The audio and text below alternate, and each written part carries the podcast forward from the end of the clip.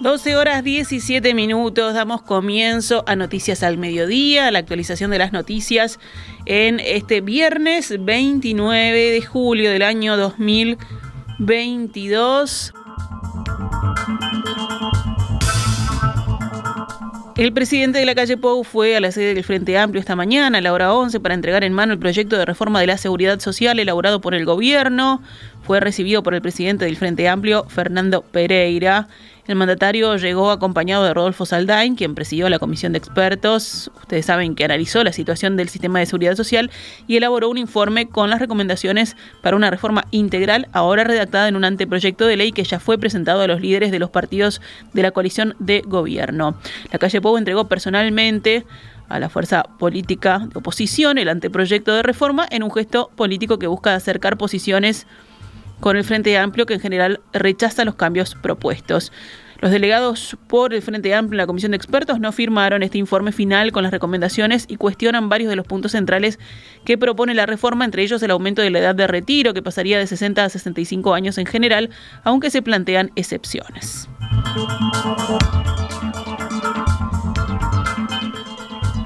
El expresidente Julio María Sanguinetti cuestionó el procesamiento con prisión del ex comandante del ejército, Juan Rebollo, como responsable de un trágico episodio ocurrido en 1974 en un enfrentamiento entre Tupamaros y un grupo militar. Días atrás, la justicia procesó con prisión al militar retirado Juan Rebollo por tres delitos de homicidio cometidos el 21 de abril de 1974, el caso conocido como de las muchachas de abril.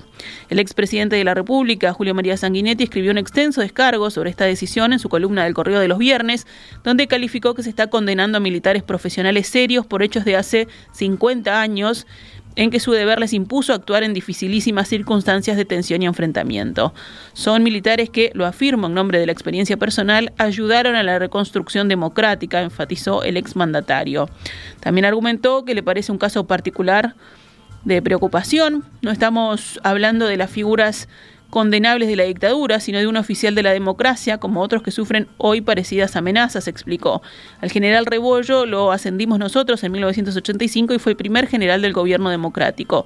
Lo elegimos de la terna propuesta entonces por el comandante en jefe del ejército, teniente general Medina, que se apoyó en un grupo de oficiales que resultó fundamental en los difíciles equilibrios que hubo que sortear en aquellos tiempos, detalló Sanguinetti.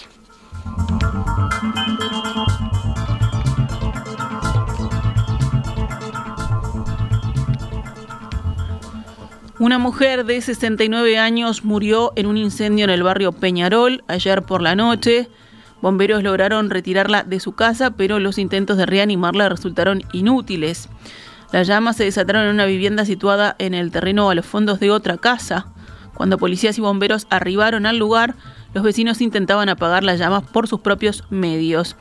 Notificados de que el interior de la casa se encontraba una mujer de 69 años, los bomberos ingresaron al inmueble y lograron rescatarla. Sin embargo, la gran concentración de humo había provocado el desvanecimiento de la mujer que no pudo ser reanimada a pesar de los intentos de los socorristas. El fuego fue finalmente extinguido y se trabaja ahora para determinar su origen.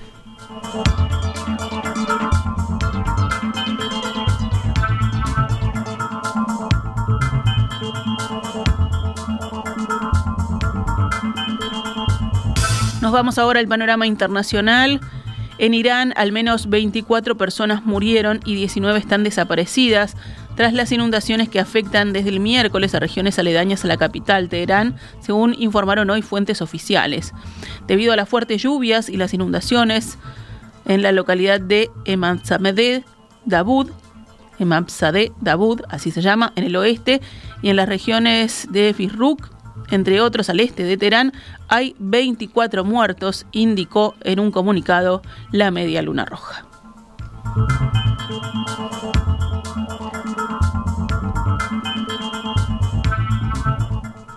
Israel acusó a los miembros de una comisión de la ONU que investiga el conflicto entre este país y los palestinos de hacer comentarios antisemitas o defenderlos y exigió disolverla.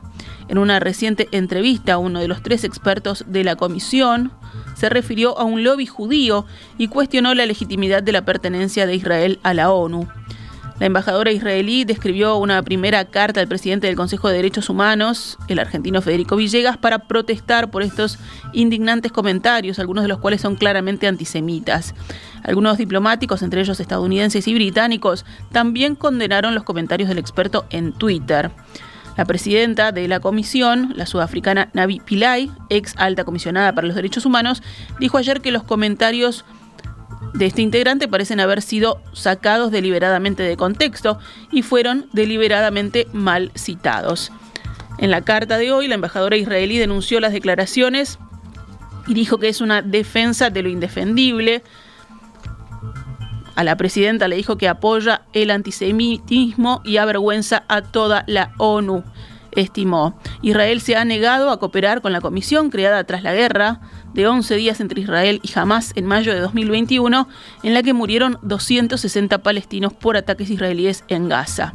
En un informe publicado el 7 de junio, la comisión concluyó que la ocupación israelí de los territorios palestinos y la discriminación de la población palestina son las principales causas de las tensiones e inestabilidad recurrentes.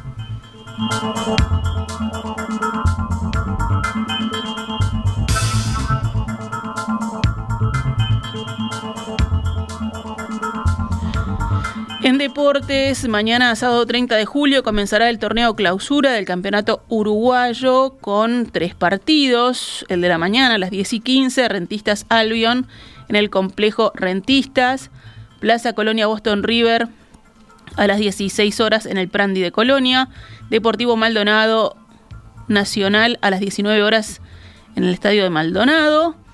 Y el domingo 31 de julio, Danubio Cerrito, 10 y 15 en Jardines, Cerro Largo, Montevideo City Torque a las 15 horas en el Estadio Villa de Melo, Wanderers River Plate a las 17 y 30 horas en el Viera. Lunes 1 de agosto cierra esta primera fecha del clausura, Liverpool Defensor Sporting a las 15 horas en Belvedere y Peñarol Fénix a las 20 horas en el Campeón del Siglo.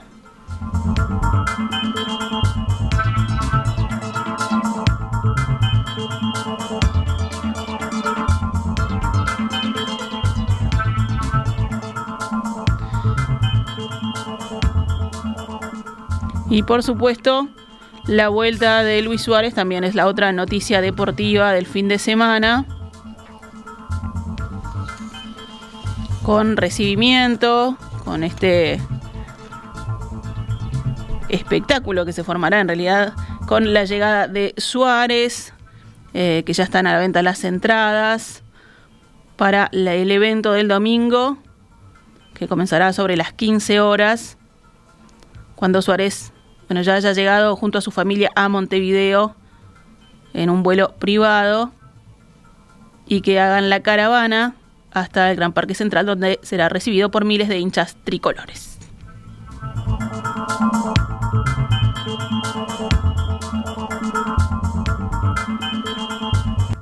Esta es Radio Mundo, 1170 AM. ¡Viva la radio!